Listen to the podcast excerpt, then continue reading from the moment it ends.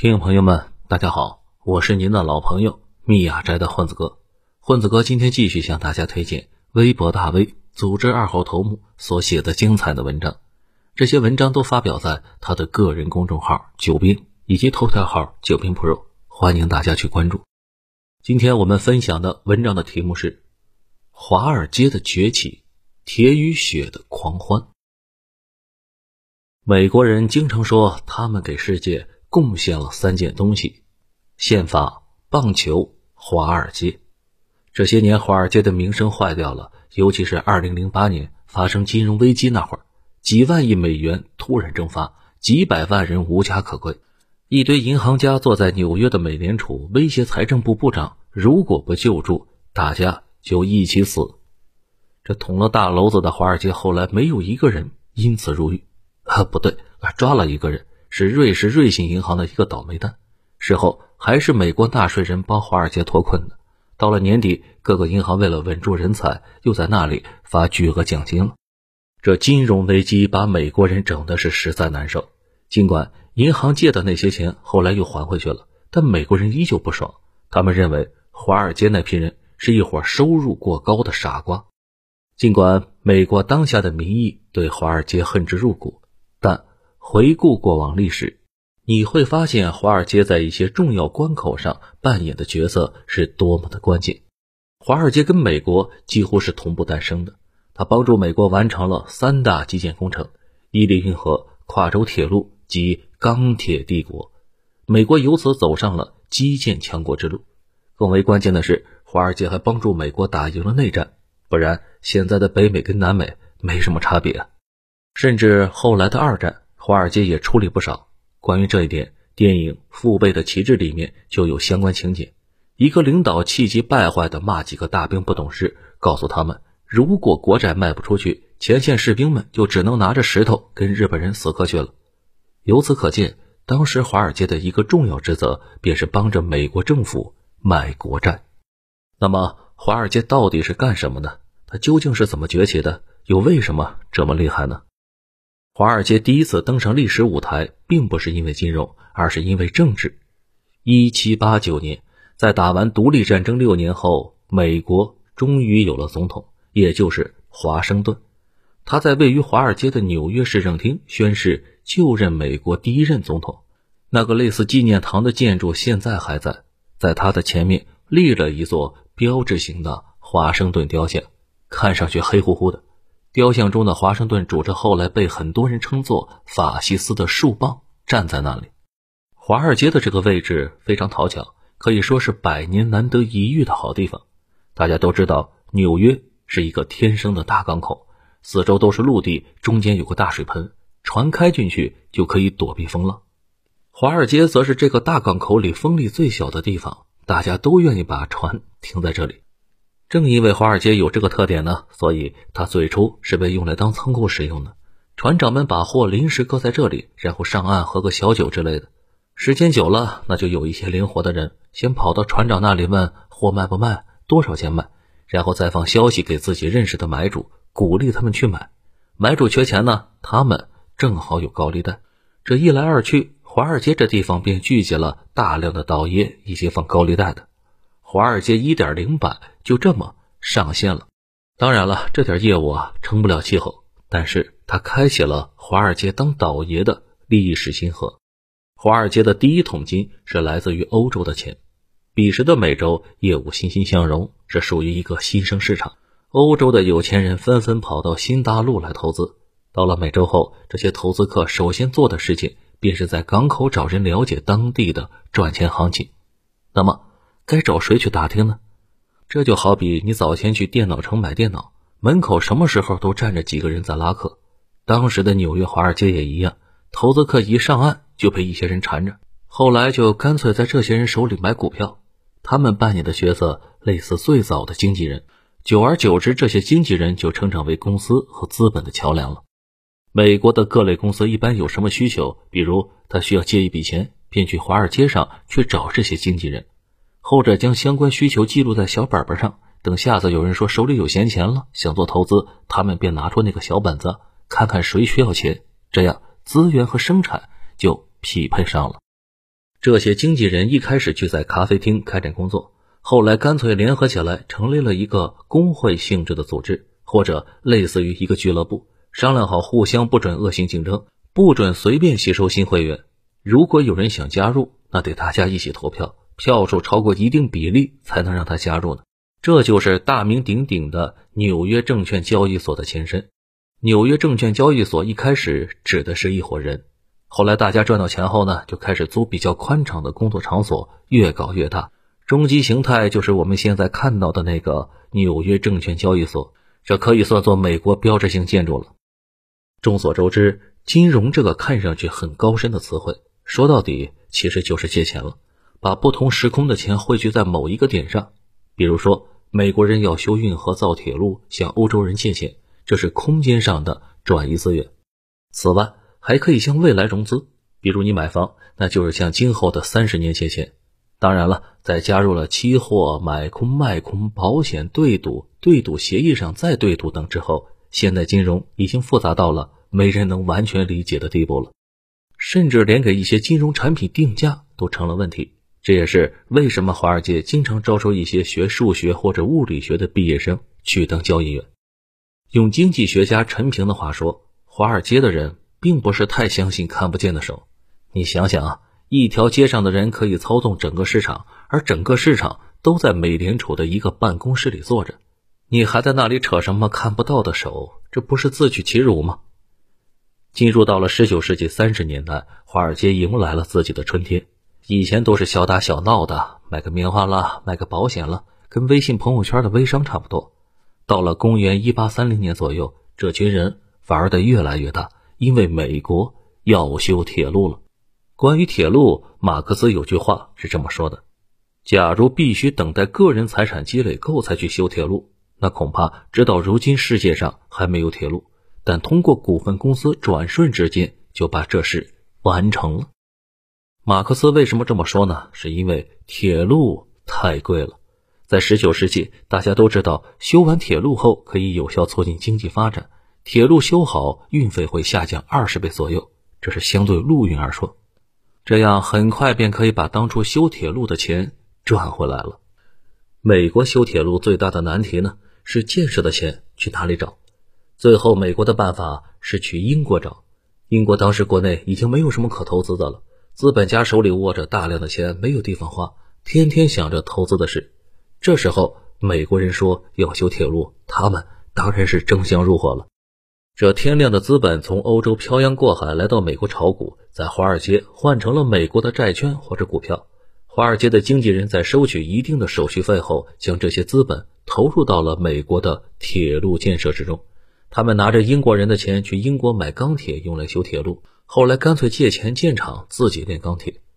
到了一九零零年，美国生产的钢铁比整个欧洲大陆都多，英国人的钢铁在美洲一斤都卖不出去。从那时候起，英国慢慢变成了一个资本型国家。第一次世界大战发生，制造业立国的英国已经没法应付恐怖的战争消耗，只能靠变卖家产换取美国物资。到了二战，更是完全支撑不住了。这一点，电影《敦刻尔克》中就有相关的情节。十九世纪的时候，华尔街股灾不断，基本十年内就爆发一次，规模大的时候能毁掉整个美国市场百分之九十的企业。对。是百分之九十，全国百分之九十的企业一夜之间倒闭，这是什么体验？只有当时的美国人知道，这些股灾对美国企业造成了很大的伤害，每次都有很多人跳楼。美国历史上的金融大亨绝大部分下场凄惨，就是因为没法连续躲过股灾。不过，股灾的好处也很明显：一九零零年之前，美国股市里的钱都是英国人投资的。每次股灾，英国人的巨额财富先爆掉了。等到英国人高价买的股票只剩下零头后，美国人再买回来，这样英国人投资的铁路就跑到美国人自己那里去了，也就实现了天量的财富的转移。这时候，我们心中难免有个疑问：英国人为什么不赶紧收手，总干这种事呢？这是因为人性中的投机心理都是一样的，什么时候都不会变的。到了一八六零年，华尔街的规模已经很大了，但在全球范围内依然排不上号。直到美国人自己打起来了。我之前有写过，美国的南北战争实际上跟独立制一点关系都没有，或者说没多少关系。主要的问题还是经济问题。北方拿了英国人的投资呢，要发展制造业，所以需要高关税；南方则要赶着黑人种棉花，然后天天卖棉花去买英国人的工业品，所以要低关税，而且还不让北方动关税，担心英国人报复。为此，南北双方就吵起来了。后来商量不到一起去，南方呢就想离家出走。大家注意了，当时美国的法律是允许南方州离开联邦的，但当时的总统林肯他是个狠人，死活不让南方走，这就赤裸裸的违宪了。不过，发动战争这个决策是非常艰苦的。在战争爆发前，美国已经连续四年经济萧条，联邦穷的国库里面什么都没有，反倒是欠了几千万美元的国债。当时的几千万美元，那可是个天文数字。当1860年南方各州宣布脱离联邦的时候，林肯已经穷到没法给国会议员发工资了。如果在这种情况下打一场战争，确实是有点扛不住。林肯曾经多次跟友人表示自己承受不了这么大的压力，经常彻夜难眠，担心自己是美利坚的最后一任总统，担心美国先贤们创立的联邦在自己的手上彻底崩溃了。所以你会看到这场仗打下来，林肯变得行销苦力，像变了个人似的。但林肯这个人非常硬气，还是决定维护联邦，一步不退。这战争就打起来了。战争开打之前，大家都做了最坏的打算；开打之后，大家才发现之前呢还是太乐观了。南北战争是工业革命后的第一场战争，双方军事领袖全是糊涂蛋。现膛枪时代，士兵们肩并肩的向前推进，当然就是相互屠杀。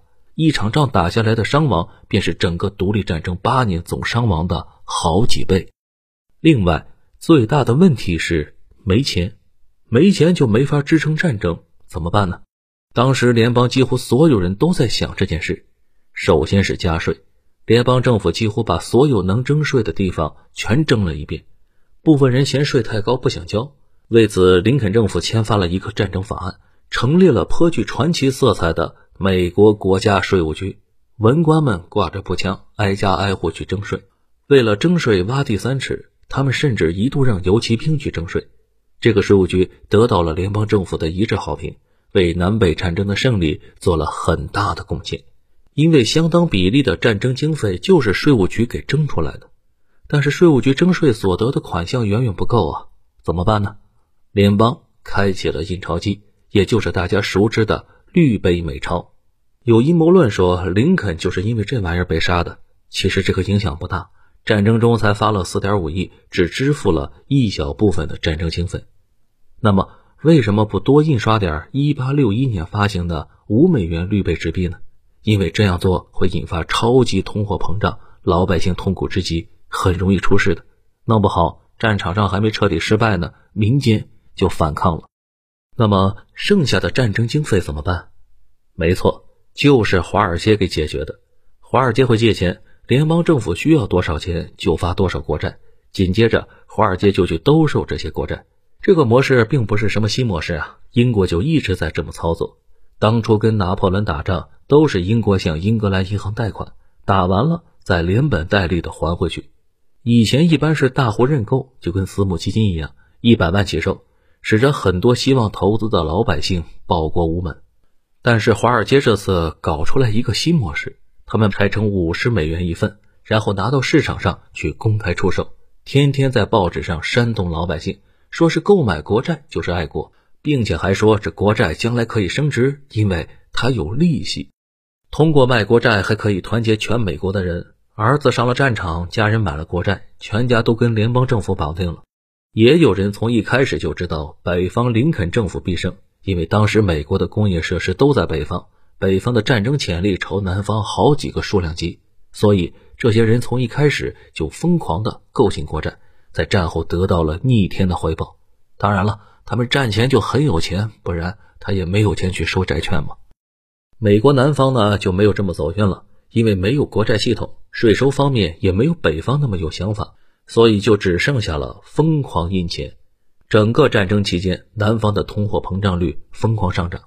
后来联邦军进来，整个南方的大城市被烧掉，农庄也被毁了，通货膨胀把老百姓也搅得痛不欲生，终于扛不住了，认输了。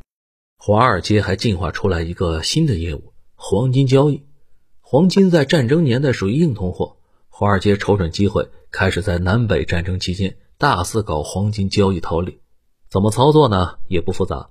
如果一场大仗打下来，北方打输了。大家就会疯传战争马上要烧到自己家门口，到时候兵荒马乱，就需要黄金这样的硬通货，所以就会疯抢黄金，黄金升值。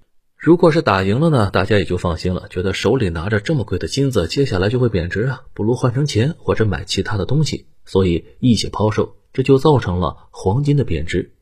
既然有波动，就会有人搞套利，华尔街的人加杠杆投机黄金。比如，在一场大胜利后，趁着低价加杠杆囤积黄金，等到打败了仗再把它卖出去。华尔街的人为了尽早知道消息，他们往往派人趴在战场边上围观战争的结果。如果打赢了，赶紧一路狂奔到纽约通知抛售；如果打输了，赶紧买。到最后，林肯发现等战报还不如天天看华尔街的黄金涨跌呢。战争持续了四年，在这短短的四年中。整个美国南方被打成了焦土，北方也奄奄一息。政府欠了天量的债务，几十万士兵战死枪场，几百万人无家可归。但是华尔街在这个过程中呢，膨胀了几十倍，一下子从战前的默默无闻，爬升到了世界第二大金融中心，规模直逼英国伦敦。几乎很少有人聊美国南北战争之后，黑人到底怎么样了。战后，政府要求南方农场主交土地税。那时候，南方已经被夷为平地，拿什么去交税？所以，大量的农场都卖给了北方的工业主。这些工业主到了南方的第一件事，就是把农场上的黑人赶走，然后建工厂让白人来上班。黑人们痛不欲生，成了自由的倒霉蛋。黑人和白人在一起上班，那是很多年之后的事情了。如果农场没被农场主卖掉，黑人就继续在农场里面种棉花，小说《飘》里面就说得很清楚了。所以黑人们从来也不感激共和党解放他们，一直都支持民主党。共和党的人也不了解解放黑人这事。对于华尔街来说，这些都无所谓了，因为战后美国迎来了史上最快的发展期，烈火烹油，又是战后重建，又是西部大开发，天量的财富从欧洲继续向美国转移，投入到了美国的建设之中。然后在一八七九年的大危机中，几乎又赔得个干净。当然了，美国人自己也赔得挺惨的。格兰特带领北方联邦军打赢了南方叛军，后来他当上了总统。退休后呢，他没忍住去炒股了，也把几十年的积蓄赔得一干二净。晚年靠写书度日。这华尔街形成于美国独立战争之后，崛起于美国内战。真正彻底超越英国伦敦，成为世界头号金融之都，是在第一次世界大战中。在一战中，华尔街以超低价格买下了英国在海外几乎所有的重资产。英国人当时急需钱要去打仗，也顾不得了，什么都卖，先卖给摩根，摩根转手再以两倍、三倍的价格卖出去。一战后，华尔街又投资了潜力股德国。当时德国是全世界发展最快的，资本只追逐发展快的经济体。正如当初英国资本前赴后继的投资美国一样，最后华尔街在第二次世界大战之后彻底的傲视全球了。大家看出来了吗？每次战争都是华尔街的一次爆发，因为只要打仗就有天量的资源要周转，金融中心就是干这个的，而且雁过拔毛，每笔钱他们都要收一笔手续费，可不就越来越膨胀吗？整体而言，华尔街是活在不确定性当中的，资本在他那里聚集。只要可以发财，什么都干。这个靠战争发家的华尔街，我们所有盈利的行业里面都有华尔街的影子。好了，文章到这里就结束了。感谢九编大佬的这篇文章，我是您的老朋友米亚斋的混子哥。如果你喜欢这个节目，请订阅并分享到朋友圈。如果您能给这个专辑《九编》里面的故事一个五星好评的话，那将是对作者九编以及主播最大的鼓励和支持了。这里是九编公号文章独家授权音频发布方密雅斋的混子哥，我们下期节目再会。